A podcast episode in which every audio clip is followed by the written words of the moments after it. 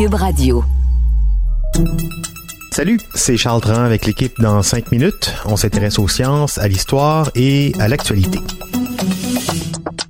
Aujourd'hui, on parle d'alimentation, de chocolat, de nos jours, on prend la texture et le goût du chocolat pour acquis, mais avant la découverte de la technique du conchage en 1879 par Rudolf Lindt, tous les chocolats étaient grumeleux et avaient une texture de caramel qui collait aux dents, qu'ils soient produits en Suisse, en Europe ou ailleurs.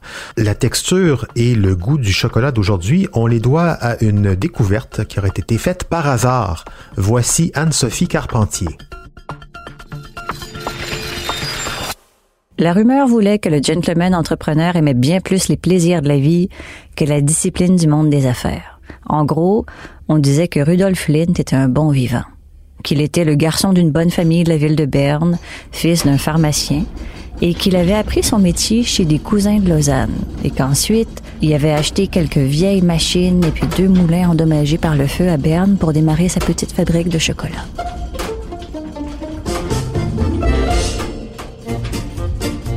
Et ce vendredi-là, il aurait quitté son atelier tellement à la hâte qu'il aurait oublié d'éteindre la roue hydraulique de son mélangeur qui broyait la masse brune de cacao.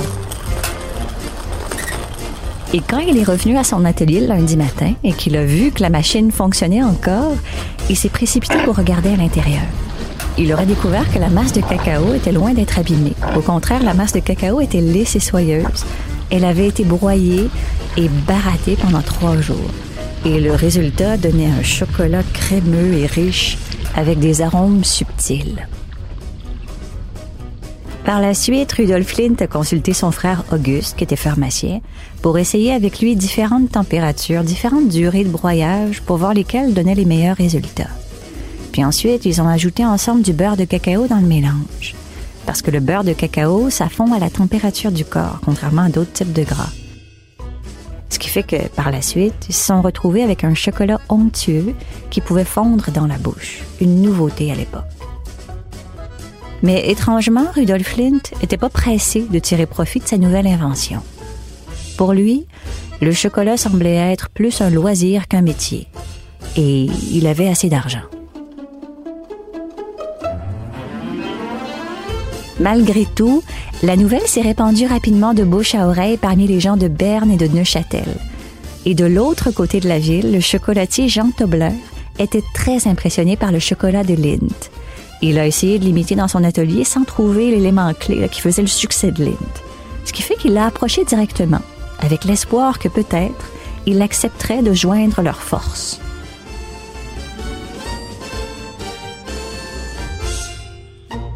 On peut lire qu'il aurait envoyé le confiseur Jean Tobler faire des visites de clients potentiels avec sa marchandise.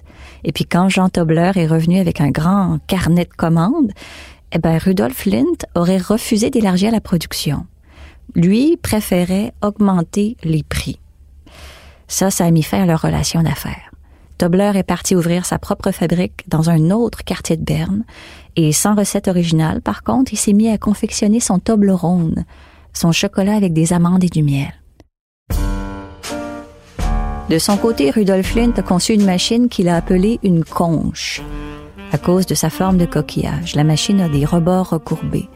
Ça, c'est pour éviter que le chocolat déborde avec l'effet de vague provoqué par le rouleau qui crée une friction avec son mouvement de va-et-vient et qui a aussi l'effet d'incorporer de l'air dans le mélange. Rudolf Flint était tellement déterminé à garder la recette de son chocolat secrète qu'il a fait installer la machine de conche dans un immeuble séparé du reste de la fabrique et la clé pour entrer dans le bâtiment était elle-même gardée par une autre clé. Malgré tout ça, Rudolf Flint avait le besoin d'un nouveau partenaire pour son chocolat fondant. En 1899, l'industriel Sprungli de Zurich a offert d'acheter l'entreprise pour une somme impressionnante de 1,5 million de francs d'or, incluant les employés et la recette. Rudolf Lindt était responsable de la filiale bernoise, la marque Lindt Sprugli, mais on peut lire qu'il n'aurait pas arrêté de s'opposer aux instructions qui venaient de Zurich. Ce qui fait qu'en 1905, Rudolf Lindt, son frère Auguste et son cousin Walter Lindt ont décidé de se retirer de l'entreprise. Mais peu de temps après ça, ils ont ouvert leur propre chocolaterie qui s'appelait A&W Lindt à Berne, à moins de 100 mètres de là. En faisant ça, les Lindt concurrençaient directement le produit Lindt Sprugli et ils se trouvaient à briser leur contrat. C'était non seulement cavalier, mais aussi légalement très risqué de faire ça. Alors, comme vous vous en doutez bien, il y a eu un long procès stressant, éprouvant et qui a coûté une fortune. Et la sentence des juges fédéraux est tombée seulement 20 ans plus tard, en 1928, après le décès de Rudolf Lindt. Ce qui s'est passé en 1928, c'est que l'entreprise des deux frères et du cousin a été liquidée. Oui, même s'il avait un sens des affaires douteux, ça n'a pas empêché Rudolf Lindt de passer à l'histoire comme l'inventeur du conchage. Et pour ce qui est de la fabrique de chocolat Lindt et Sprungli, eh bien, euh, elle est aujourd'hui une entreprise industrielle internationale très florissante et le plus important producteur mondial de chocolat haut de gamme. Merci Anne-Sophie Carpentier. C'était en cinq minutes.